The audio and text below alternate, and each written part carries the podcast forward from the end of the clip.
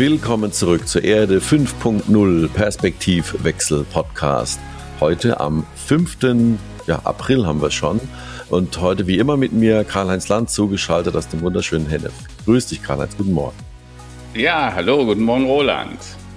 Und heute haben wir wie immer auch einen sehr speziellen Gast, einen sehr, äh, ja, äh, Menschen, der äh, sich dem Wein zugewandt hat. Ähm, einen wunderschönen guten Morgen, Oliver Wirz. Grüß dich.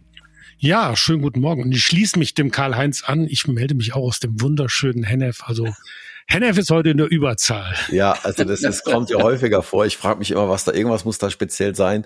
Äh, kurz noch im, im, Vorgespräch hatten wir kurz auch über Weine gesprochen und dann habe ich dem Oliver gesagt, immer wenn ich morgens äh, meinen Sohn in die Schule fahre, fahre ich durch einen Ortsteil in, von Worms und da steht ganz groß am Ortseingang 500 Jahre Riesling. Und dann habe ich gesagt, dann bin ich immer ganz ehrfürchtig äh, über dieses Gewächs und was da Schönes bei rauskommt und danke jeden Tag den Römern von Neuem, dass sie uns den Wein hierher gebracht haben. Voller langer Zeit.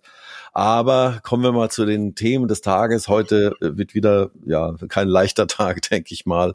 Karl-Heinz, wie immer gut vorbereitet. Was hat, treibt dich denn heute so? Starten wir mal mit dir. Ja, also der Krieg in der Ukraine geht in die sechste Woche. Äh, erschreckend war dieses Grauen von Butschta, dieser Kiewer Vorort, äh, der lässt scheinbar keinen Zweifel zu. Hier wurden Verbrechen gegen die Menschlichkeit verübt. Äh, brutal ist der Krieg Russlands äh, äh gegen seinen Nachbarn, die Ukraine, vom ersten Tag. Doch Butscha offenbart, äh, der Welt, wie bereitwillig Putins Truppen äh, Menschenleben auslöschen. Äh, der Westen spricht von Kriegsverbrechen, die Russen von einem europäischen Täuschungsmanöver. Ne? Immer daran denken, im Krieg stirbt die Wahrheit als erstes. Ich denke, über Medien werden wir nachher auch noch ein bisschen sprechen. Die Antwort des Westens. Erstens werden 40 russische Diplomaten aus Deutschland als unerwünschte äh, Personen ausgewiesen, woraufhin der russische Außenminister Medvedev ankündigt, auch wir werden äh, die Diplomaten vor die Türe stellen. Ähm, zudem hat äh, gestern der Wirtschaftsminister Habeck den deutschen Ableger des russischen Energiekonzerns Gazprom bis September unter deutsche Kontrolle gestellt. Das ist ein bisher noch nie dagewesener Schritt, also ein fremdes Unternehmen quasi unter deutscher Kontrolle, unter die Kontrolle der Netzagentur äh, zu stellen. Die Folgen sind jetzt noch nicht klar. Da gibt's aber auch gute Nachrichten von der Corona-Front. Das RKI meldet nur noch, in Anführungsstrichen, 180.000 Neuinfektionen. Die Sieben-Tage-Inzidenz sinkt unter 1400 und äh, das Robert-Koch-Institut meldet tatsächlich einen Rückgang bei den täglichen Einsteckungen. Ähm, aber es gibt immer noch hohe äh, Dunkelziffern. Wir haben alle erlebt, die Maskenpflicht wurde ja abgeschafft. Ich empfehle weiter, tragt in Innenräumen weiter Masken. Und äh, es gibt gute Nachrichten für unsere Umwelt. Scheinbar ist unser Bewusstsein für die Umwelt durch die Krisen wie Corona, aber auch den Krieg in der Ukraine gestiegen. Die Spritpreise sinken tatsächlich wieder. Haberg, Haberg fordert mehr Windenergie und macht den Weg frei für schnellere Genehmigungsverfahren gemeinsam mit der Umweltministerin Lemke. Und die EU fordert längere Haltbarkeit, also längere Lebenszyklen für Produkte. Und äh, eine teure Energie führt letztendlich vermutlich auch zu mehr Sparsamkeit beim Energiekonsum. Also das beeinflusst uns irgendwie alle. Ähm, also insofern, es gibt schlechte, aber auch ein paar gute Nachrichten und äh, damit äh, lasst uns in die Diskussion gehen. Äh, ja, Oliver, was ähm, wir hatten auch vorher schon gesprochen, aus deinem Bereich oder was bewegt dich so besonders diese Woche an, an, als Themen des Tages? Ja, ich muss ja dazugeben äh, oder zugeben, ich war ja doch live betroffen vom Krieg. Ich war zu der Zeit, als ähm, die Russen in die Ukraine einmarschiert äh, sind. Ich benutze auch gerne das Wort Krieg. Es ist für mich keine Militäroperation, es ist keine Spezialoperation, es ist ein Krieg. Da war ich in der Republik Moldau und bin morgens durch den Raketenangriff auf die Schlangeninsel wach geworden, also 100 Kilometer entfernt. Und wenn man dann aus dieser Entfernung äh, um halb fünf wach wird aus dem Tiefschlaf. Ich möchte nicht wissen, wie das ist, wenn wirklich im Nachbar, in der Nachbarschaft äh, Bomben einschlagen, Granaten, Artillerie. Ähm, es war für die Menschen dort in Moldau eine Katastrophe. Ich finde Moldau ein wunderbar interessantes Land mit einer tollen Präsidentin Maya Sanu, die sich sehr stark Richtung Westen orientiertes Land fit machen will. Die Menschen sind dort sehr stolz, sehr diszipliniert, möchten teilhaben an dem, äh, was vielleicht die EU so ein bisschen vorlebt an Werten, an wirtschaftliche Orientierung. Ja, und am, am Tag, als äh, dort dann die, die, der Einmarsch stattgefunden hat, sah ich nur noch irgendwo also ich, ich hatte so das Gefühl, du guckst den Augen und dahinter ist nichts mehr. Du guckst, es ist eine große, eine große Leere. Das war natürlich ein äh, für uns äh, auch ein, ein brutaler Schock. Und seitdem sind leider auch die Kontakte zu den äh, moldauischen Winzern ein bisschen abgebrochen. Die sind immer noch in der Schockstarre, weil für sie ist das große Problem, ähm, die Logistikkette, ähm, sie kommen eigentlich in die internationalen Märkte nur über Odessa. Mhm, äh, da okay. sieht man auch noch so ein bisschen das Defizit. Wir sind ja da an der Grenze zu Rumänien, die Karpaten. Äh, die EU ist zwar sehr bemüht, dort ähm, ja für Verbesserung zu sorgen, aber wir müssen über eine Gebirgskette oder durch eine Gebirgskette, die 2500 Meter hoch ist, und es gibt nicht das, was wir als Autobahn oder Logistikketten, Stra ähm, Eisenbahn etc. pp. verstehen. Das gibt es dort nicht. Also es ist noch sehr, sehr viel zu tun, um auch die Menschen dort ähm, teilhaben lassen zu können. Was ich aber mhm. noch so als positives Signal vielleicht mitgeben möchte, ich las las neulich in der Weinfachzeitschrift, dass die Ukrainer, die ukrainischen Winzer, also es gibt roundabout wohl 40.000 Hektar rund mhm. um äh, das Schwarzmeer, dass die definitiv planen, zur Prowein nach Düsseldorf zu kommen. Also es ist ja unfassbar, wenn man ja auch jeden Tag die Nachrichten und die Bilder sieht, mhm. welch mhm. Mut, welch Disziplin, welch Courage, welch äh, ja, äh, was diese Menschen in der Ukraine tagtäglich uns wieder vorleben, wie mutig man sein kann, wie diszipliniert, wie nach vorne gerichtet man leben kann. Mhm. Äh, also ich würde, ich glaube, wenn ich sie wirklich dort auf der Prowein sehen würde, ich hätte Tränen in den Augen. wow, also aus, du, du, hast quasi auch eine direkte, ja, einen direkte Bezug dazu. Du warst sozusagen in der Nähe, ja, als das ne? alles anfing. Das ist ja unglaublich. Ja. Meine Güte, ja. meine Güte. Ja, wollen wir dann auch gleich mal zum Thema äh, Wein kommen, also zu den Themen des Tages. Ich habe jetzt auch nicht wahnsinnig viel dazu beizutragen.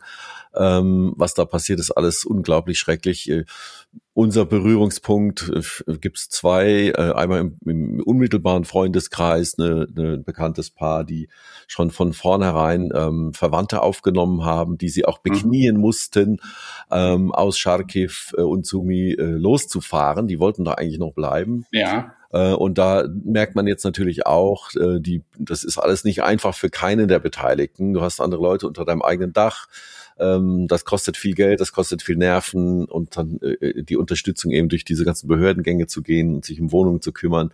Das ist also nichts, was mal so schnell wieder weggeht.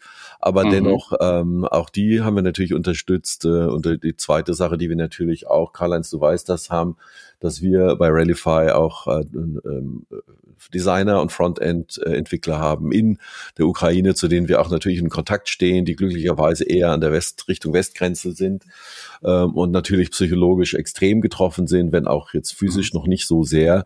Und wir hoffen natürlich, dass äh, wir da relativ bald in, in eine Stabilität kommen. Und wir haben es ja jetzt schon gemerkt, äh, die Auswirkungen sind ja gigantisch. Also die, die mhm. Auswirkungen auf, ähm, wenn es auch, sag mal, praktische Auswirkungen sind, wie bestimmte Öle, die vielleicht weniger kommen oder Weizen, der halt nicht aus der Ukraine und nicht aus Russland kommen wird.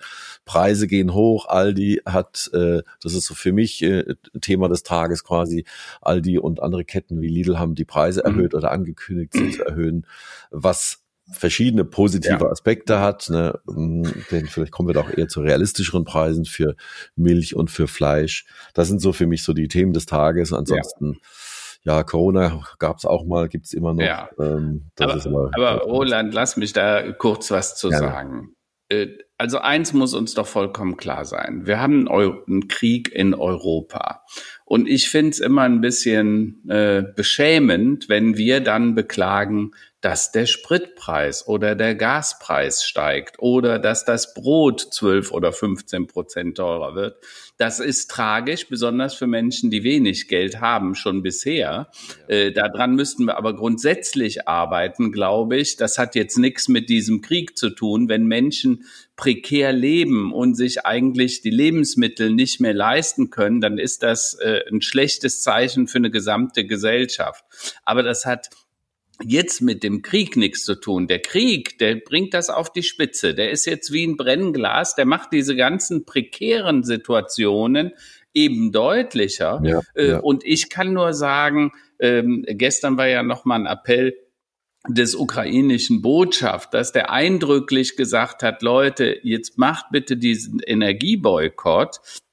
Ähm, also sprich, schaltet das Gas nach Russland ab. Ähm, unter Umständen gibt's auch dazu noch Alternativen. Nur ich finde, wir sollten uns nicht so beklagen, dass die Butter mhm. oder sonst was ein bisschen teurer wird drüben sterben jeden Tag Menschen und zwar nicht wenige. Da sind ganze Städte niedergebombt. Äh, Butscha ist ja nur eine Stadt. Bei den anderen wissen wir ja noch gar nicht, was da passiert ist, wenn die Russen sich mal zurückziehen.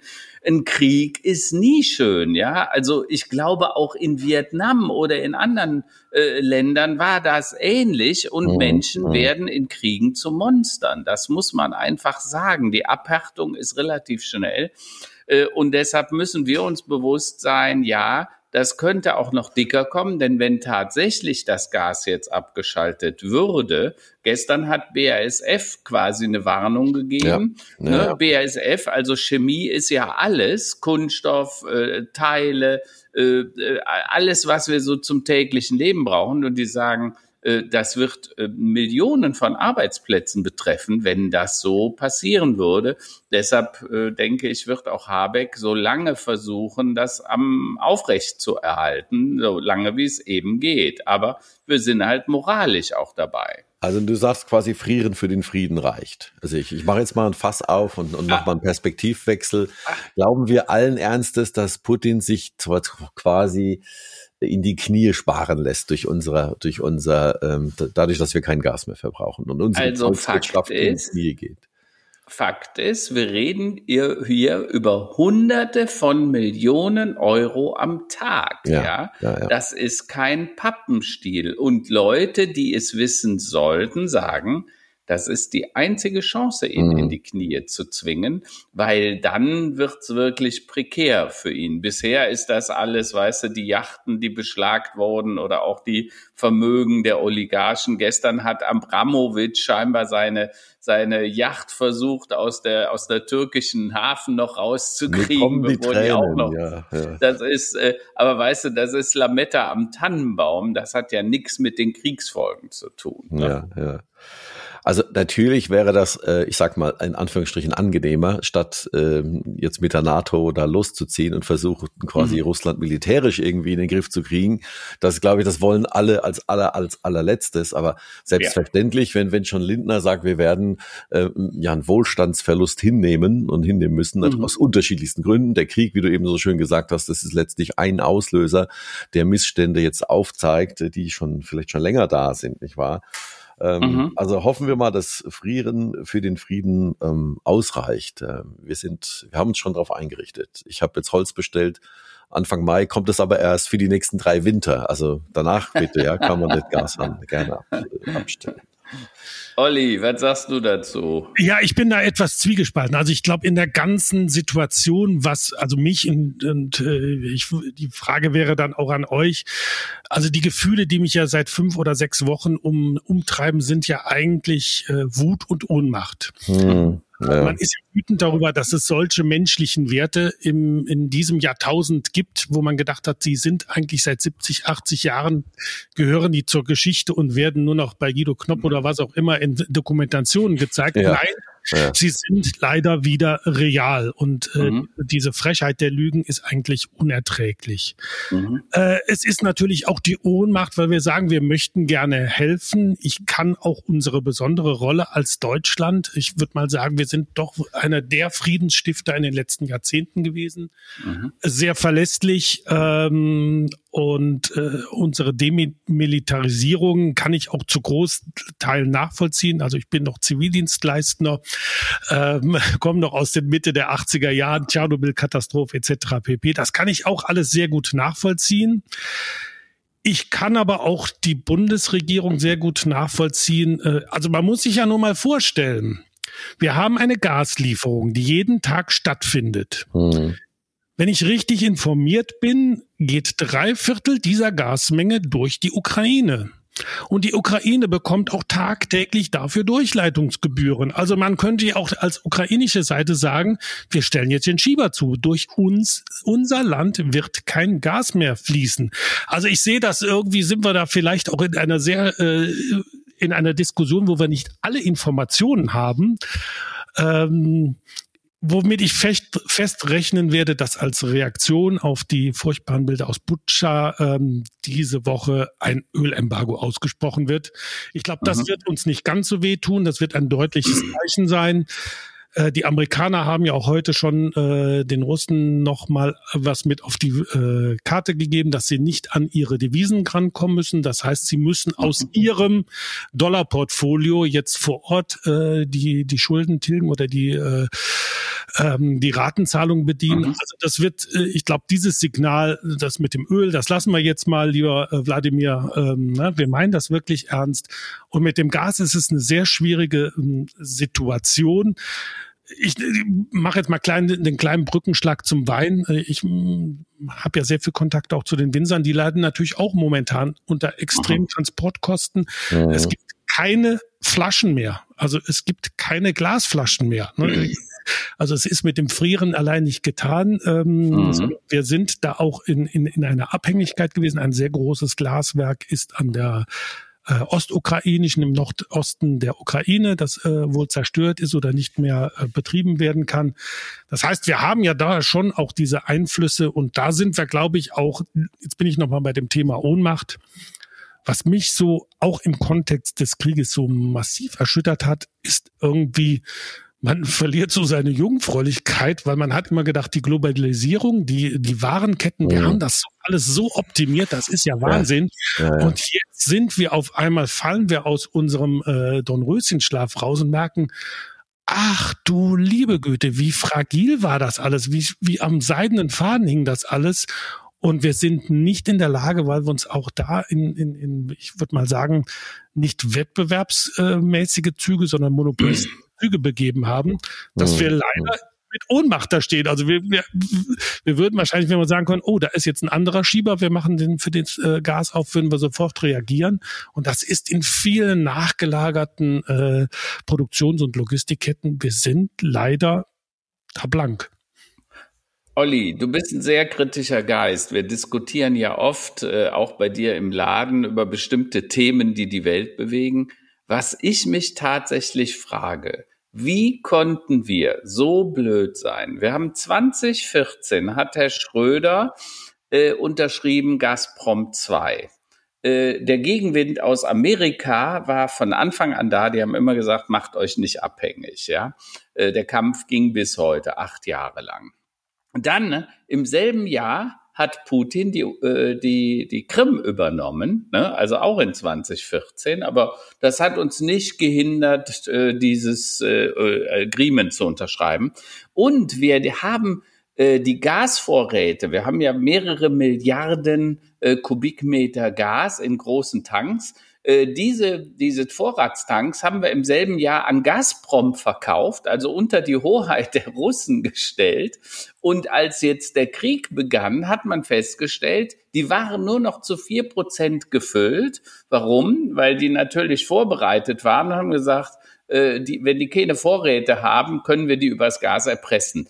Also ich frage mich jetzt nur, wie dumm muss Politik eigentlich sein? Was müssen wir denn alles nicht sehen wollen, damit sowas passieren kann? Was ist deine Meinung?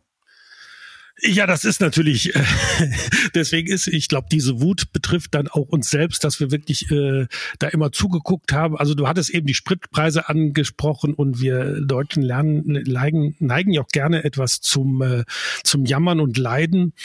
Ich erinnere mich noch sehr gut daran, dass ich im letzten Jahr, ähm, ich bin Dieselfahrer, habe ich für 98 oder 99 Cent getankt. Da hat sich auch keiner in Deutschland beschwert. Der Preis wäre zu günstig, mhm. äh, während meine italienischen Freunde Freunde schon immer sagten, meine Güte, wir bezahlen immer 1,60 Euro, 1,70 Euro für Diesel. Mhm. Wir haben ja auch vieles gut mitgenommen. Ähm, ja, es ist natürlich im Nachhinein immer sehr einfach äh, zu sagen, Mensch, äh, was haben wir, wie blöd, blauäugig, naiv waren wir. Ich glaube, wir müssen das auch in den historischen Kontext einordnen und da bin ich dann auch weit zurück, dass wir vielleicht auch mal den Irakkrieg nochmal mit reinholen. Ich, ich nehme nochmal den Begriff des Schurkenstaats. Wir waren ja heilfroh, dass wir uns im Grunde genommen dort auch von den Saudis, von den Kuwaitis, von dem Irak äh, losgelöst haben und haben, ge haben gehofft, ja, das ist vielleicht auch eine stabilisierende äh, mhm. Größe in Europa, wenn wir die Russen einbinden. Ähm, mhm. Das könnte vielleicht, ne, wenn wir dann auch die Angst, sie vielleicht an die Chinesen im Weltmarkt zu verlieren. Also es war wirklich politisch, war es vielleicht im Grunde genommen nicht vollkommen unklug. Es ist vielleicht dilettantisch ausgeführt worden. Also ähm, mhm. auch zukünftig, äh, ich hoffe dann, doch, dass man in, in einigen Jahren oder Jahrzehnten äh, ein besseres Verhältnis zu Russland haben kann, haben wird, mhm. wenn sich dort einen Politikwechsel und Mentalitätswechsel einstellen könnte.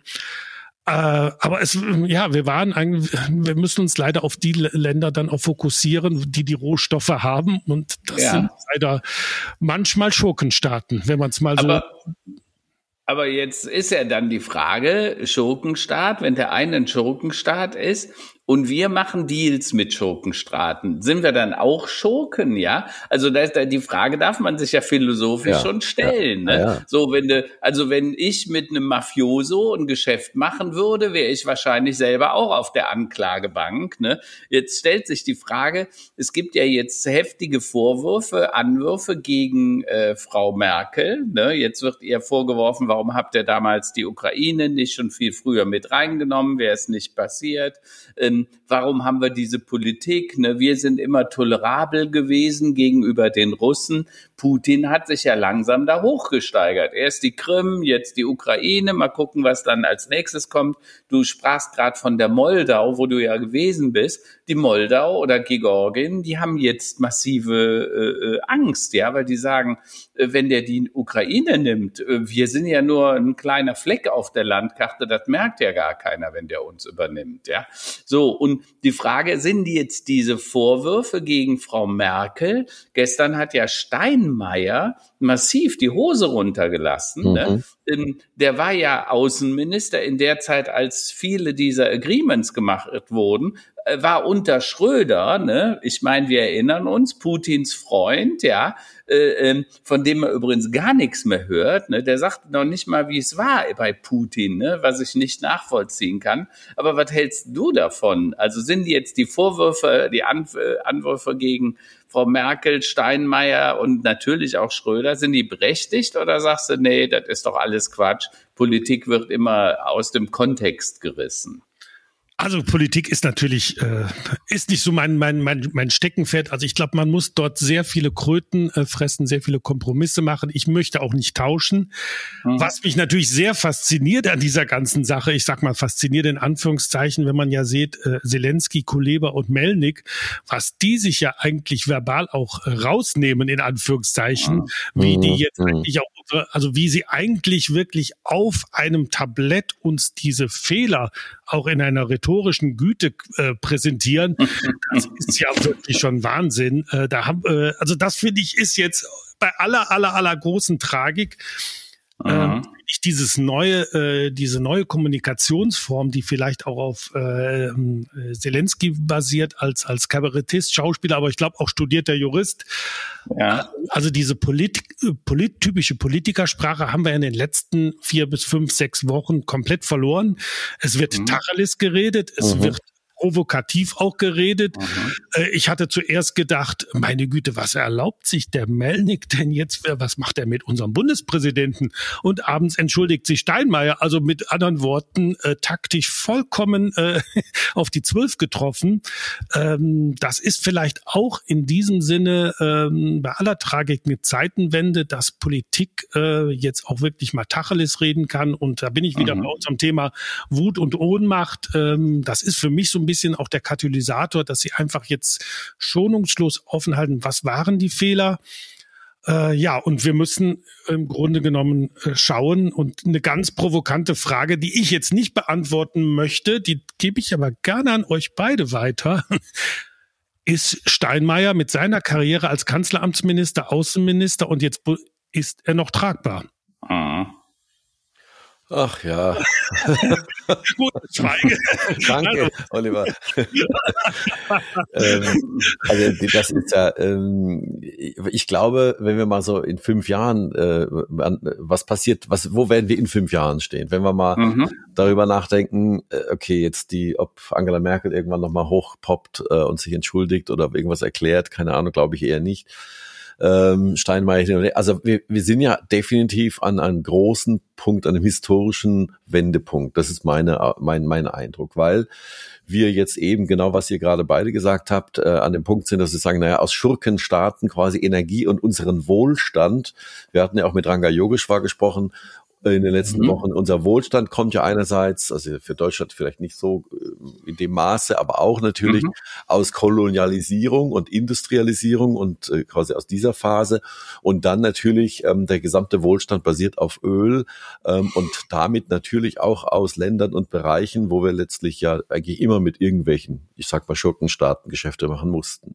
Mhm. Wenn man das jetzt nicht mehr möchte, ohne quasi den Wohlstand zu gefährden und ohne, ich sag mal, die äh, internationale Gemeinschaft und die internationale Zusammenarbeit zu gefährden, bedeutet es aber trotzdem, dass jeder so ein bisschen nach sich selbst gucken muss. Und da geht es dann um, mhm. wir haben oft schon gesprochen von Datensouveränität, das ist ein Bereich, da haben wir schon oft drüber gesprochen im, bei uns im Podcast, aber wir kommen ja jetzt in Richtung Unabhängigkeit und ich nenne es mal Rohstoffsouveränität, also als Ziel. Mhm. Und Habeck hat es ja auch sehr gut gesagt, naja, die Sonne scheint halt immer, also wenn es nicht gerade wolkig mhm. ist, der Wind bläst auch immer, unabhängig davon, wie gerade Putin drauf ist, ja, oder, oder andere. Ja. Und ich glaube, dass dass da liegt momentan so ein bisschen die Wahrheit und das dauert natürlich jetzt auch länger als irgendwie ein, zwei Jahre, um von 25 Prozent erneuerbare Energien da äh, wesentlich mhm. hochzukommen. Aber ich glaube, dass das, was angeschubst wurde durch Club of Rome, durch Klimawandeldiskussion, durch Fridays for Future, durch auch natürlich den Erfolg der Grünen oder das, was mhm. sie dahin gebracht hat. Mhm. Jetzt sind wir an einem Punkt, wo jeder den Knall gehört hat, im Geldbeutel, politisch gesehen, dass da Menschen abgeschlachtet mhm. werden, gar nicht weit weg von hier. Und dass mhm. jetzt tatsächlich die Menschen ins Handeln kommen. Und mhm. äh, ich bin überzeugt davon, dass äh, wir da auch noch Programme sehen, die es ein bisschen leichter macht, auch uns äh, ich komme mal wieder zum Thema Photovoltaik, da mal ja. was aufs Dach zu schrauben, ohne irgendwie Klar. anderthalb Jahre Bürokratiekampf mit sich zu haben. Ja. Also das ist, glaube ich, das, was wir jetzt erleben. Aber, aber dazu muss man ja Folgendes sagen. Äh, also Club of Rome, Grenzen des Wachstums, das war 1972. Ja, ja, das ist ja. 50 Jahre her. Und wir haben nichts getan. Stattdessen haben wir Gazprom 1, Gazprom, Nord Stream 1, Nord Stream 2 gemacht. Wir, jetzt importieren wir Fracking-Gas aus USA. Ne? Diese, ne, das, mein, das, das, das größte Dreckszeug der Welt. Ja, ich weiß gar nicht, was schlimmer ist. Äh, und jetzt kommen wir drauf, also die Krise ist dann scheinbar doch die Chance für Veränderung, aber scheinbar brauchen wir erstmal diese brutalen Krisen ja, und ja, auch ja, diese brutalen Despoten, die uns vor Augen zeigen, wie korrumpierbar, erpressbar und bestechlich wir doch sind, ja, damit wir in unserem Wohlstands-, Wohlfühl-, Traub, Trott weitermachen konnten, weil um nichts anderes ging. Und Habeck hat das letzte Tage ganz offen gesagt. Er hat gesagt, wir bagge, büßen jetzt dafür, für die Fehler der letzten 15, 16 Jahre. Das muss man sagen. Energiepolitisch ist das mhm. so. Mhm. Und damit haben wir uns als sehr erpressbar gemacht. Und das, obwohl wir von alliierten Freunden gewarnt wurden davor, ja. Also insofern, da finde ich, ja, ich finde, die Wende ist überfällig. Jetzt muss sie passieren und wir sollten uns nicht beklagen. Und dieses Rumheulen und Rumjammern der Deutschen wegen ein bisschen Spritpreis hier und da, muss ich sagen, kann ich nicht äh, äh, nachvollziehen. Wir sollten jetzt nach vorne gucken und äh, gucken, dass wir alle Anstrengungen dahin stecken, dass es auch wirklich gelingt. Äh, du sagst Datensouveränität, ich sag Souveränität, Energiesouveränität, mhm. mhm. weil der Wohlstand unserer Gesellschaft hängt halt von Verfügbarkeit von günstiger Energie und von Verfügbarkeit von günstiger Mobilität ab. Das sind die beiden Garanten. Ohne die geht's nicht. Ähm, und wenn wir das jetzt auf die Kurve lernen, dann wäre es ja gut, wenn wir es gelernt haben dann am Ende. Also muss ich kurz, ja, Oliver, kurz noch einwerfen, 1970, äh, also Club of Rome und 50 Tage, Jahre hat sich nichts getan. Doch, 1994 hat der Herr Wirz eine Diplomarbeit in Umweltökonomie geschrieben. Internalisierung externer Effekte. Also ich habe mit die CO2-Zertifikate äh, entwickelt und als kleines Bonmot es wollte keiner hören, weil damit wurde ich natürlich zum Kostenfaktor mit dieser Diplomarbeit, habe ich dann äh, beworben und unter anderem bei RWE und habe mich äh, dann doch wochenlang gewundert, warum ich keine Einladung zum Bewerbungsgespräch bekomme. äh, aber für mich war das schon damals, also ich meine, ist was jetzt ein bisschen als Scherz gemeint ist, aber ja. ein bisschen ernst gemeint, weil ich glaubte immer noch, ich, ich glaube auch heute noch dran und habe auch diese Diplomarbeit geschrieben, weil ich äh, das große Glück hatte, ähm, als Professoren Karl, äh, Karl Christian von Weizsäcker zu haben und Sabine Wied-Nebbeling, also wirklich mhm. Volkswirtschaftler in Mikro- und Makroökonomie. Und für mich mhm. war das ganz klar, wir brauchen Marktanreize, damit äh, der Umweltschutz funktioniert. Also das können wir nicht ja. oder die Mufti, das ist nicht so ein, ein urgrünes Thema, wo man sagt, wir gehen jetzt auf die Straße, sondern wir müssen das in den Markt integrieren und es muss ein Kostenfaktor sein und dann werde ich auch sukzessive, werde ich meine Produktionsmethoden umstellen, meine Logistikketten etc. pp. Und man hat ja. dann irgendwann ab den 2000er, Mitte der 2000er gab es ja mal so die ersten Emissionszertifikate und zack, mhm. funktioniert mhm. es ja, dass auf auf mhm. einmal erneuerbare Energien ein Thema wurden. Nur auch das ja. haben wir wirklich jahrelang ausgeblendet. Naja, soll doch die Allgemeinheit die Kosten für die Umweltverschmutzung zahlen. Äh, und da genau. müssen wir ja jetzt mal sehen, wie, wie schnell die Chinesen reagiert haben innerhalb von 10 oder 15 Jahren, wo sie gemerkt haben, die Luft ist nicht mehr zu atmen in China. Ne? Also mhm. wir können, ja. äh, die machen das ja nicht aus, äh, aus Goodwill, sondern weil sie einfach gemerkt haben, wir haben den, den äh, Point of No Return nahezu erreicht und jetzt müssen wir uns umstellen. Übrigens, äh, hochspannend, du weißt, Olli, wir haben da auch schon mehrmals drüber gesprochen, wir entwickeln ja da diese IBMP, Impact und Balance Management Plattform, die, wo es genau darum geht, diese externalisierten Kosten zu internalisieren. Äh, da komme ich auch nochmal auf dich und deine Diplomarbeit. Vielleicht finden wir die noch irgendwo, da müssen wir mal gucken. Ähm, aber das andere ist, gerade heute kam morgens im, im Fernsehen, im MoMA, der Hinweis, dass 99 Prozent der Menschen in Städten durch Feinstaubbelastung und schlechte Luft keine adäquate Atemluft atmen, mhm, ja. Richtig. 99 Prozent der Menschen in Städten. Ne? Das gilt natürlich für die Megacities wie Tokio, Shanghai und so weiter besonders. Aber es gilt eben auch für Städte wie Hamburg oder Köln, äh, teilweise auch für Berlin. Ne? Ja. Einfach weil die Luftqualität schlecht ist und man vermutet, dass sieben Millionen Menschen jedes Jahr an den Folgen dieser Luftverschmutzung sterben. Sieben Millionen, ne? Ich meine, ist jetzt auch nicht wenig. Ja, in der Tat. Ähm, wir sehen ja jetzt, ähm, und, und da würde ich gerne ein bisschen die Kurve kriegen zu Wirtswein und Digitalisierung. Genau. Wir hatten ja, Karl-Heinz, in, in den letzten, äh, ja, äh, über einem Jahr, anderthalb Jahren bald, äh, oft über die notwendige schöpferische Zerstörung gesprochen und Schumpeter ja. und dass es immer so ein Big Bang braucht, damit sich mal was ändert. Jetzt haben wir noch ja. mehrere Big Bangs in, in der Ukraine, aber wir hatten ja auch in den letzten äh, 70, 75 Folgen ähm, oftmals Unternehmerinnen und Unternehmer, die natürlich auch getroffen wurden, die sich anpassen mussten. Und da würde ich gerne mit Oliver drüber sprechen. Oliver, wie hat dich die Pandemie getroffen? Du vertreibst Wein, du verkaufst Wein, du hast ein Ladengeschäft auch.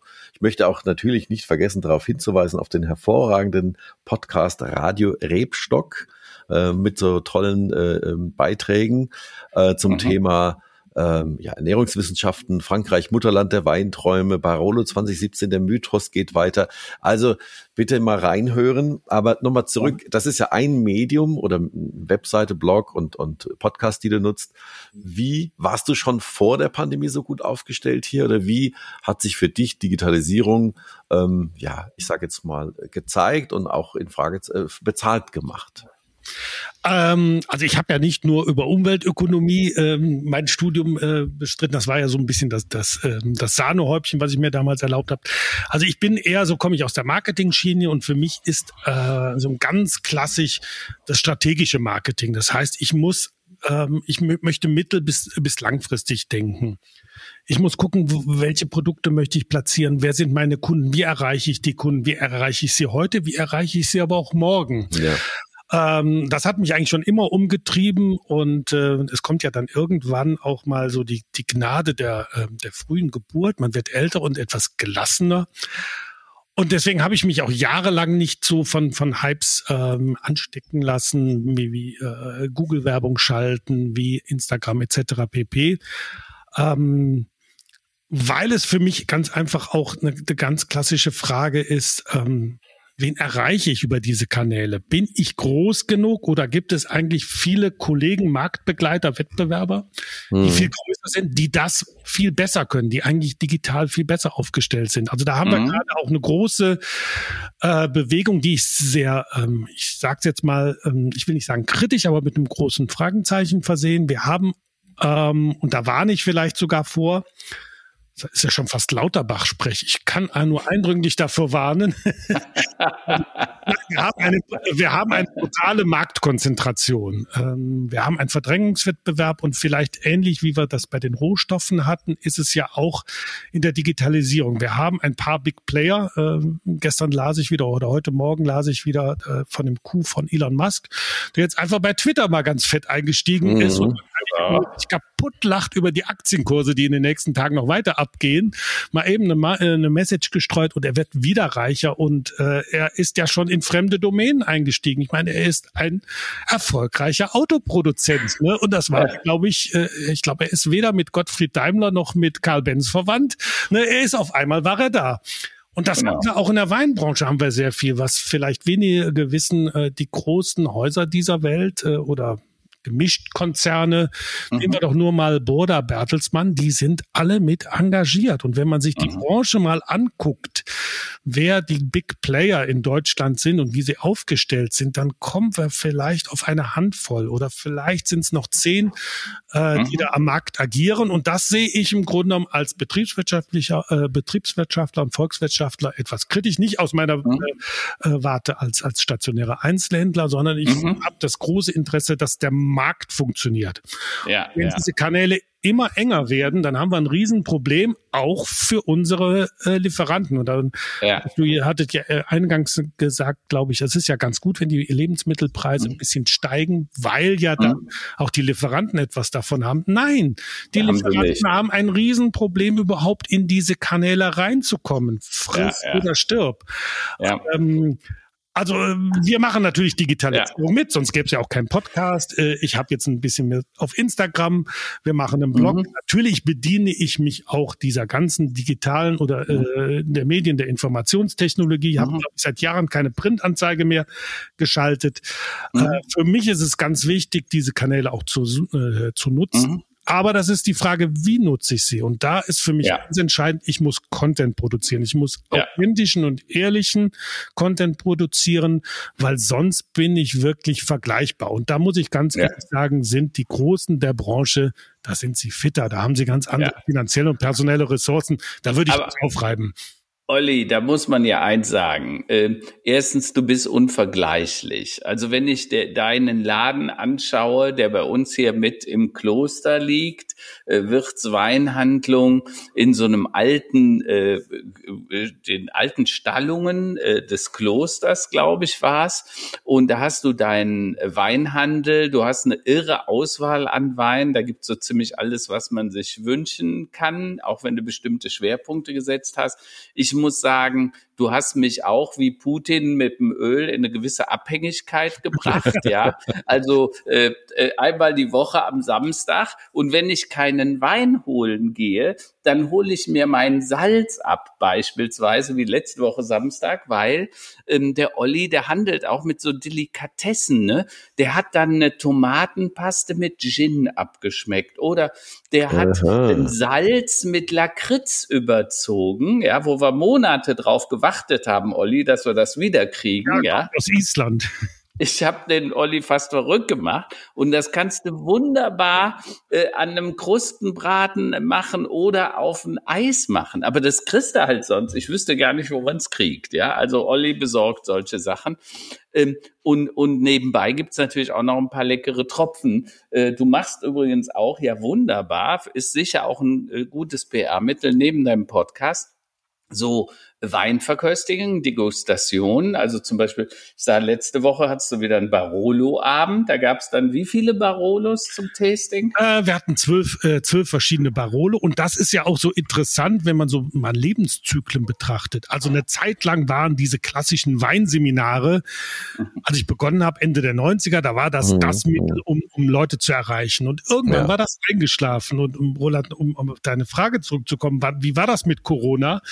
Auf einmal haben wir dann wieder Seminare anbieten können und die sind wie Phönix aus der Asche raus äh, äh nach mhm. vorne. Ich habe mich gefragt, Moment, ist hier versteckte Kamera? Wieso sind die auf einmal wieder so beliebt?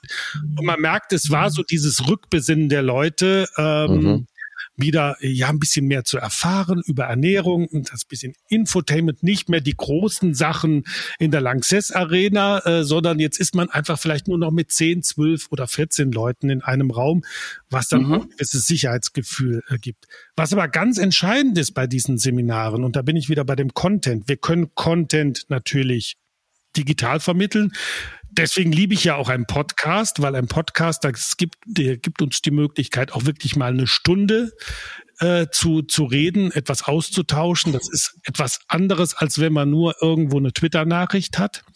Er ist bleibend. Den großen Vorteil bei einem Podcast finde ich auch, es ist nicht diese Unsumme an schwer zu ertragbaren Kommentaren darunter, die man mhm. aus anderen so Social Media Kanälen kennt. Und diese Seminare, haben wir festgestellt, ist einfach auch wieder ein ganz klassisches und wirklich hocheffektives Medium, um Kunden zu binden. Der Kunde steht in dem Moment im Mittelpunkt.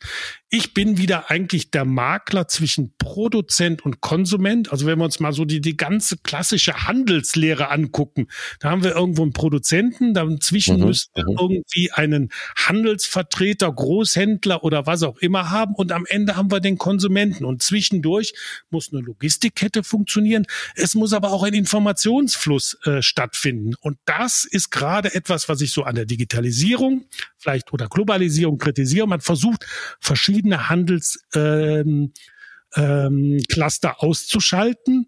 Und ähm, meine provokante These, die ich so gerne äh, benutze, ähm, Multichannel heißt nicht Omnichannel. Also viele Produzenten denken auch, ich muss auf allen Hochzeiten tanzen, verstricken sich dann in Preiskämpfe äh, und äh, ja, als, als stationärer Einzelhändler hat man den großen Vorteil, man ist immer sehr nah dran an der Datenbasis. Also wenn der Karl-Heinz mir sagen würde, mal, was hast du mir denn da letzten Samstag verkauft? Mhm. Und die Leute sollten ja auf einmal alle nur noch einen Kölsch trinken, äh, dann ist das sofort ein Feedback, was ich weiß und wo ich merke, das muss ich, da habe ich eine Qualitätslücke oder das muss ich mal überprüfen. Also das mhm. macht natürlich so das Stationäre so ein bisschen aus und ich kann jedem äh, jenseits auch vom Wein ähm, nur raten, wer einen stationären Einzelhandel hat, versucht euch nicht im, im großen Haifischbecken äh, äh, da etwas rauszusuchen, sondern bleibt authentisch, bleibt ehrlich und versucht eine Kundenbindung aufzubauen. Und ich sehe gerade durch Corona und durch diese ganzen Krisen, die uns erschüttern, sind wir in einer äh, Renaissancephase. Ähm, das mag sich jetzt äh, tollkühn anhören. Ich sehe aber den stationären Einzelhandel vor einer großen Renaissance, wenn er es gescheit anpackt. Mhm. Ja. Ja. Das, das also, kann ich nachvollziehen.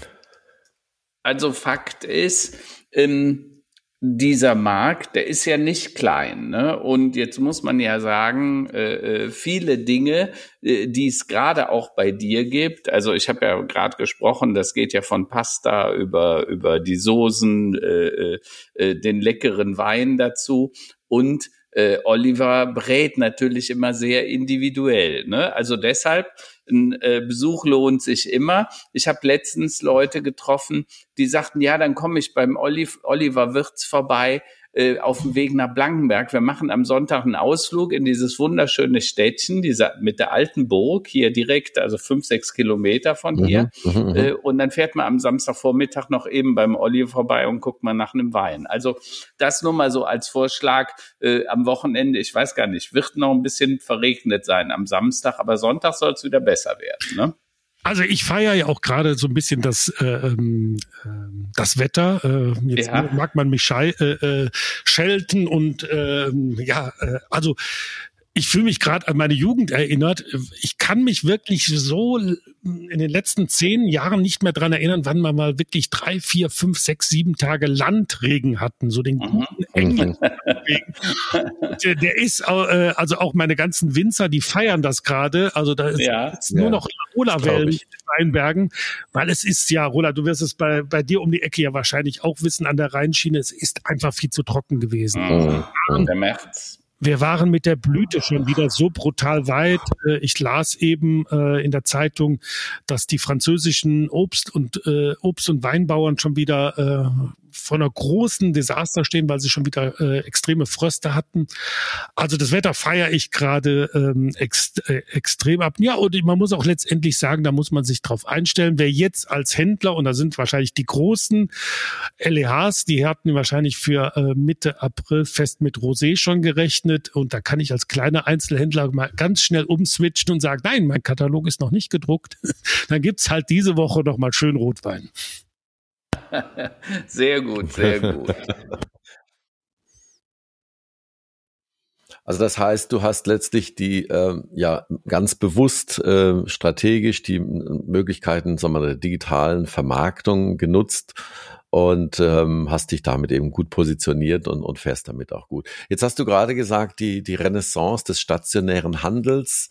Ähm, wenn ich jetzt hier durch die Innenstädte gehe, dann sieht es äh, für mich so aus, als wäre es eher eine Renaissance, so wie, wie man so früher so eine Westernstadt kannt, kennt, wo so die äh, ja. äh, die Büsche, die trockenen Gräser durch die Fußgängerzone geweht werden.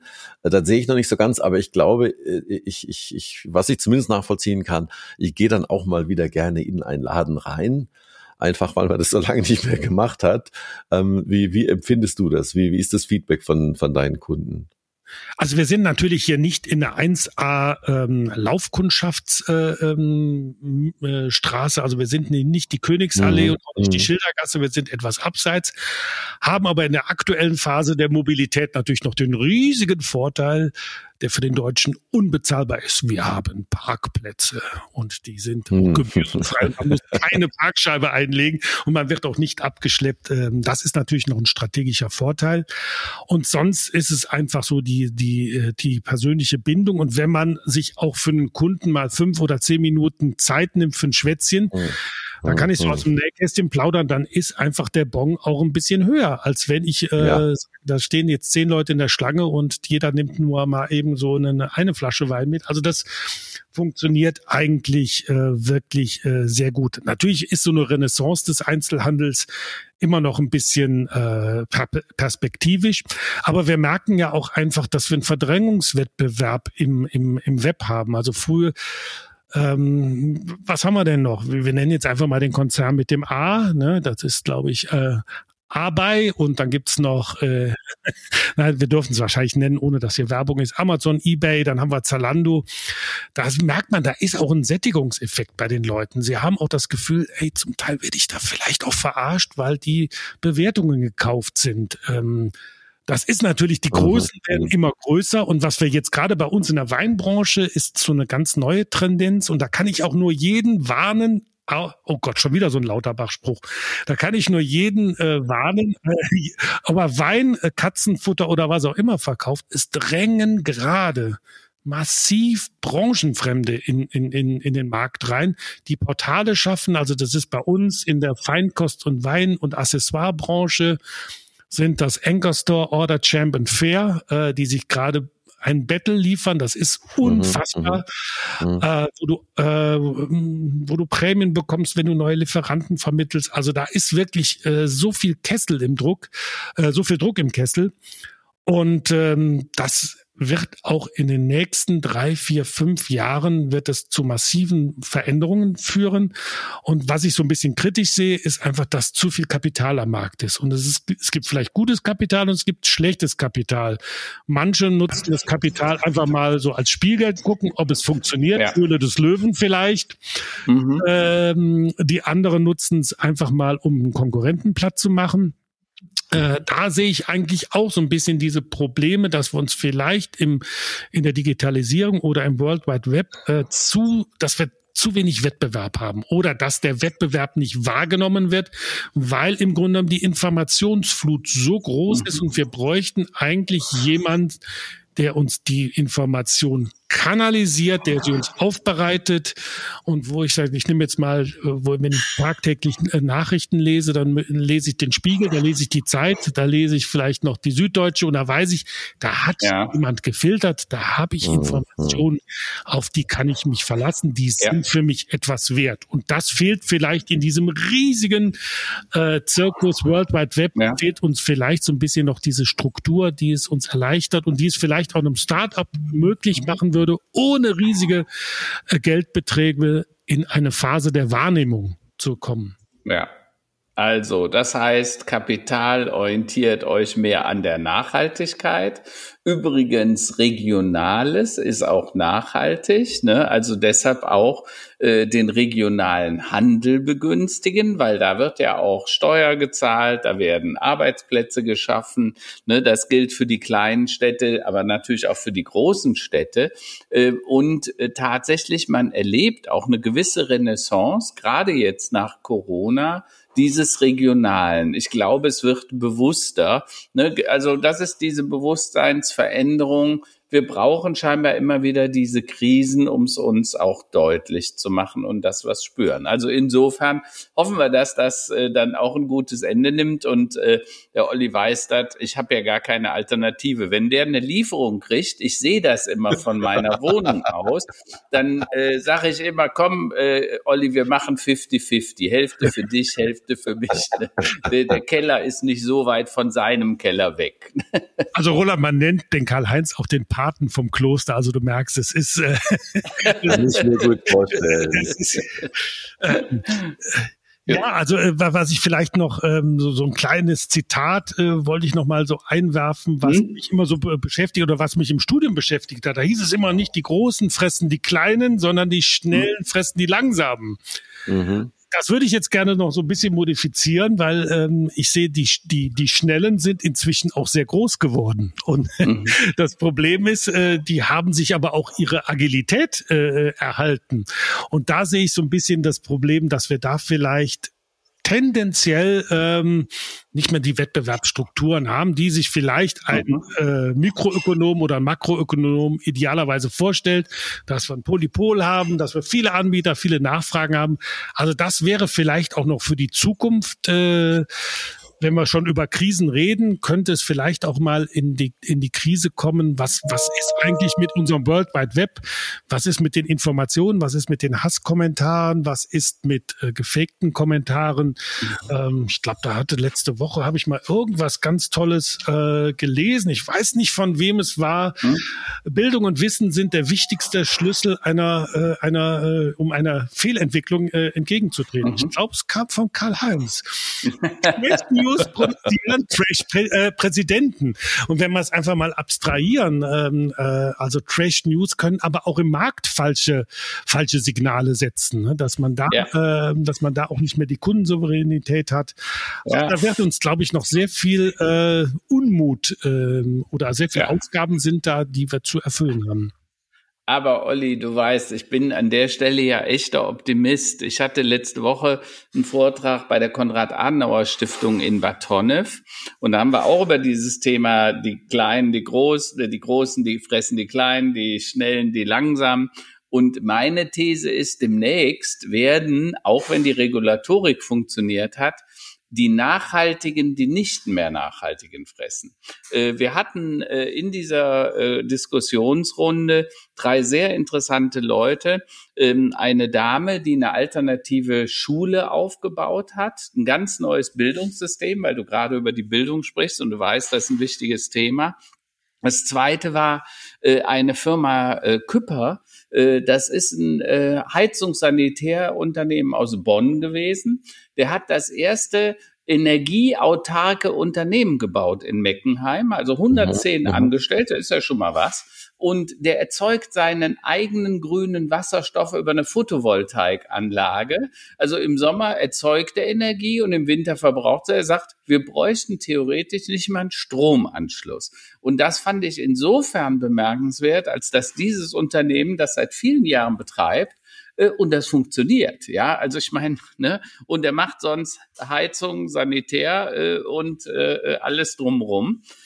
Fand ich bemerkenswert. Und ein dritter Teilnehmer, der Herr Feis, war, ähm, der machte das Dorf, das Dorf aber mit V hinten geschrieben, weil es um ein Dorf ging, wo man äh, in alten Dörfern rund um Jülich da, wo die sehr zerfleddert wurden ne, durch die Tagebaue und so weiter, weiß man ja auch entwöhnt, entvölkert äh, und die jetzt wieder neue Dorfzentren dort schaffen, wo es ein Working Space gibt, ein Coworking Space, wo es eine Mitfahrzentrale gibt, wo es wieder einen kleinen Edeka-Laden gibt und, und, und. Und all das hat man in diesem Pilotprojekt gemacht. Äh, und deshalb glaube ich, dass das tatsächlich auch passieren kann, und die Nachhaltigkeit ist eben nachhaltig. Die wird sich nachher auch durchsetzen. Das, was Umwelt zerstört oder gegen Soziales ist, wird sich selber zerstören, so meine These. Und die Krisen helfen dabei, diese Veränderung jetzt schneller zu machen. Ähm, und äh, dieser Herr Feist, der hatte eine interessante These. Wenn man drüber nachdenkt, können wir auch drauf kommen. Der sagt, es ist gerade wichtig für die jungen Menschen, dass die Dörfer wieder bewohnbar werden, weil da gibt's bezahlbaren Wohnraum, da gibt's bezahlbare Immobilien. In Köln, wo du 6.500 Euro den Quadratmeter bezahlen musst, mindestens, um überhaupt mhm. irgendwas zu kriegen, äh, da kann sich doch kein junger Mensch mehr leisten. Und mhm. deshalb finde ich, ist es auch eine Form der Teilhabe, diese Regionen wieder zu nutzen. Äh, es ist ökologisch, es ist ökonomisch und es ist äh, gut für die Gleichheit und die Fairness in unserer Gesellschaft. Also insofern fand ich eine tolle Veranstaltung, die dort äh, von der Konrad-Adenauer-Stiftung. Und, und wir sind ja alle mit gutem Beispiel vorangegangen. Du bist aus einer Großstadt in eine etwas kleinere Stadt gezogen. Ich bin aus einer größeren ja. Stadt in eine Kleinstadt gezogen. Also noch nicht ganz im Dorf, aber ja, Kloster geht ja. auch als Dorf, geht, geht durch. Ja, ja, und wir sehen auch gerade, ähm, ich würde auch sagen, da funktioniert auch der Marktmechanismus und da bin ich wieder bei meinen alten Zertifikaten. Also durch die Krisen, die wir jetzt gerade haben, werden ja auch viele Einstandsprodukte teurer und wir überleben, mhm. überlegen gerade mit einem Winzer, also man kennt das vielleicht noch von seinen Eltern oder Großeltern. Früher hat man ja die Weinflaschen zum Winzer zurückgebracht. Das war ja, ja, ja normal. natürlich. Also es war ja viel zu teuer, eine Flasche wegzuwerfen. Ja. Und jetzt merken wir auf einmal äh, der Flaschenpreis. Also ich eine Flasche, eine normale Riesling-Schlegelflasche, die hat so gekostet äh, netto im Großhandel 23 bis 27 Cent. Äh, es wäre viel zu teuer gewesen, die zu spülen, also schmeißt man sie weg. Und jetzt hat ja. man festgestellt, oh, der Preis für die Rieslings Schlegelflasche ähm, hat sich fast verdoppelt, äh, inklusive Transportkosten. Was wäre denn, wenn wir mal überlegen, dass der ja. äh, Konsument sie wieder in die Weinhandlung zurückbringt oder zum Winzer zurückbringt? Vor allen Dingen ist das ja auch super clever, wenn du ja schon mal da bist. Also ich gehe ja niemals in den Getränkeladen, bring meine Sprudelkiste zurück, ohne eine neue zu kaufen. Ja, also das ja, sind ja natürlich, auch natürlich. Total verrückte Idee. Ne? also back to the roots. Und es geht ja noch weiter. Früher gab es ja hier diese Holzkisten mit den Rieslingflaschen genau. drin. Also wenn ich jetzt hier kistenweise Wein hole bei meinem Hauswinzer hier um die Ecke, dann ärgert mich das als allererstes, dass ich die Kartons mal irgendwie wieder loswerden muss, ja. So, mhm. also Kartons aufheben, Flaschen aufheben und dann sind wir quasi wieder ähm, Da sind wir wieder wie damals bei Großmuttern, ne? Äh, aber das ist ja, ja. gar keine schlechte Bewegung. Und man sieht ja auch, ähm, man, man schaut sich ja nur das Regal im, im selbst beim Discounter äh, oder im Lebensmitteleinzelhandel an, mhm. wie viel Bioprodukte in den Markt reindrängen. Ja. Ich habe neulich mit französischen Winzern gesprochen, ähm, die sagten mir, also gerade in Frankreich ist es eine ganz, ganz krasse Welle. Du kommst fast gar nicht mehr im Carrefour oder wo auch immer im, im Regal unter, wenn du nicht ein Biosiegel mit drauf hast mhm. oder das mhm, adäquate okay. französische Siegel. Also ja. das ist ja mittlerweile ein Verkaufsargument geworden. Und ja. ich denke, das Thema Nachhaltigkeit, ähm, das ist wirklich, das hat jetzt von der Oma bis zum Kleinkind jeder verstanden. Ja. Und äh, ja, dann hat der Klapper musste etwas warten.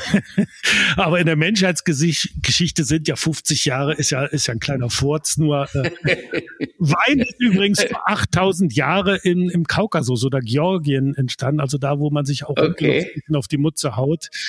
Äh, okay. Also äh, eine sehr, sehr lange Geschichte. Und um das jetzt mhm. mal im Rheinland vielleicht noch ein bisschen abzurunden, ein großes Lob auch an die katholische Kirche. Ähm, die hat mhm. natürlich durch ihre Klöster und Pilgerströme erst möglich gemacht, dass der Rausch sich weltweit verbreitet hat. Ohne gäbe es kein Bier und auch kein Wein. Richtig. Wein. Das stimmt. Das stimmt. Herrn Wölki bei aller Krise. Des, deshalb sind wir ja auch so nah am Kloster Auf dran. Auf jeden Fall, back to the roots ne? wieder. Noch näher geht nimmer. Ne? Also okay. dann achten wir alle mal auf die äh, auf das Bio-Siegel. Ähm, übrigens auch äh, äh selbst, also ich habe das selbst getestet. Also äh, wenn man Wein, also quasi Bio-Wein trinkt, dann ist, kriegt man auch nicht so einen Kopf. Also ist, natürlich hängt es auch an der Menge, ja, aber man ist dann am nächsten Tag auch, auch fitter. Das ist so meine Erfahrung dazu. Ja, und, und viele, es sind ja jetzt viele konventionelle Produzenten in der generellen Landwirtschaft sind umgestiegen auf Bio, weil sie gemerkt haben, wir haben einfach ein riesiges Problem mit Dürre in Deutschland oder in Mitteleuropa. Ja.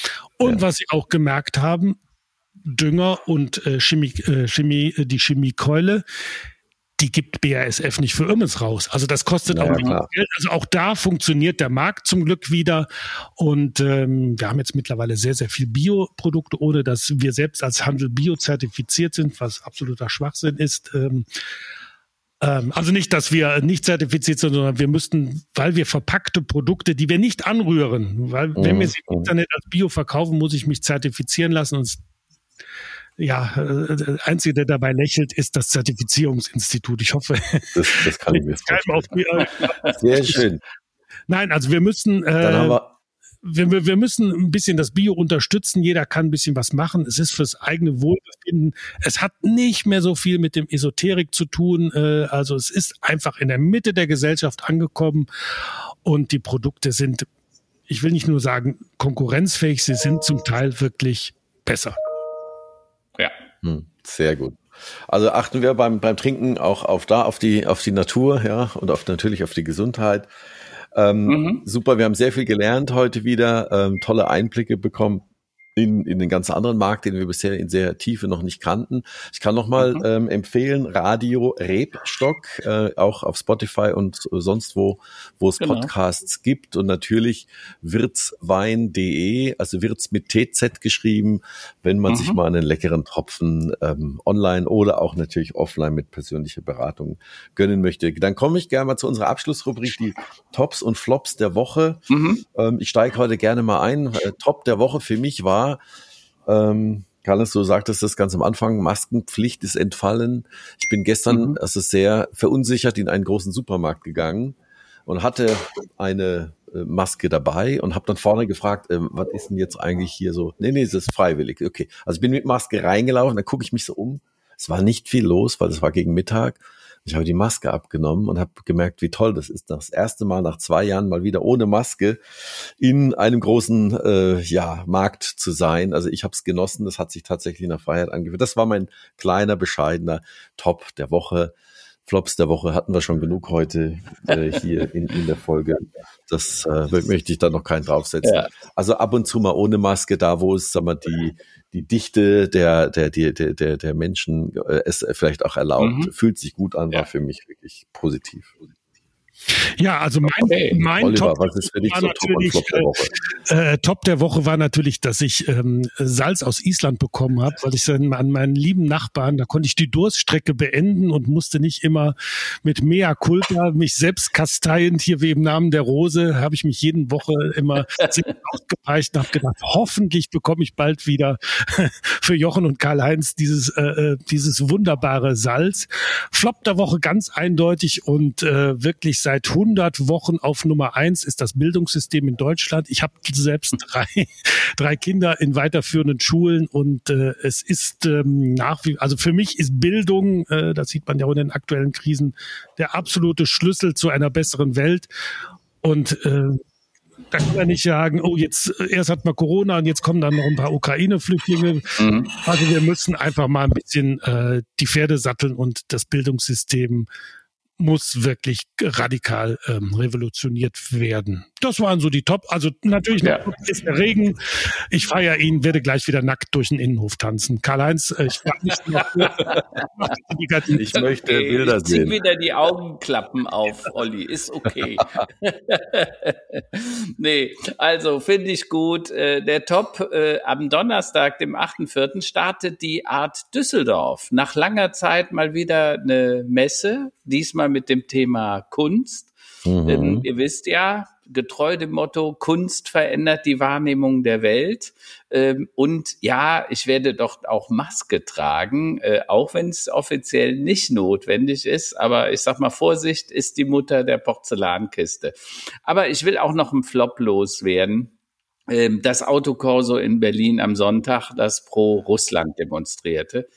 Ähm, das sind vermutlich dieselben Personen, die sonst für QN äh, demonstrieren, die Impfgegner, die Verschwörungstheoretiker, die auf die Straße gehen. Ja, es ist schon unglaublich, wie verblendet und auch teilweise ignorant manche Teile der Bevölkerung sind. Ähm, am selben Tag wurde diese Kriegsverbrechen in Butscha äh, aufgedeckt, ja, und da gehen diese Menschen hin. Ich frage mich, was in deren Hirn so vorgeht. Irgendjemand hat mal gesagt, lieber Gott, schmeiß Hirn vom Himmel. Äh, manchmal wünschte ich mir das. Äh, eine Frage, bezahlt Putin die jetzt in Rubel oder in Euro, diese? Äh, das ist eine sehr gute Frage. oder in Gas und Propangasflaschen kriegen die nach Hause geschickt. Mensch, dann äh, Oliver, vielen, vielen Dank für deine Zeit. Ja, herzlich Sehr, sehr äh, launiges Gespräch hatten wir heute. Ähm, ich wiederhole es nochmal, also wirtswein.de, Wirts mit TZ, mhm. gerne mal reingucken. Und natürlich Radio Rebstock, so als befreundeter Podcast, äh, mhm. sehr, sehr gerne auch mal reinhören. Äh, ich wünsche euch allen eine erfolgreiche, gesunde Woche und äh, auch, mhm. dass die Katastrophen nicht noch mehr werden. So langsam kann man dann auch Frühling werden mit Sonne und so ein bisschen Ruhe einkehren. Das wäre mir ganz recht. Genau, unser Resilienzbarometer ist eigentlich am Anschlag. Also wir brauchen jetzt einfach Absolut, mal Absolut, ja. An alle dieser Welt, fasst euch an die Hände, macht Frieden. Oh ja. Tanzen wir alle nackt im Kreis durch den Hof, da bin ich dann auch dabei. Wenn das hilft. Dank. Euch allen eine gute Woche. Danke. Ciao. Ciao. Tschüss. Wenn es euch gefallen hat, liked, äh, kommentiert, schreibt uns über Facebook, über LinkedIn, was ihr noch hören wollt, welche Themen ihr habt, lasst uns einen Daumen hoch da. Und ja, bis demnächst. Wir hören uns bald.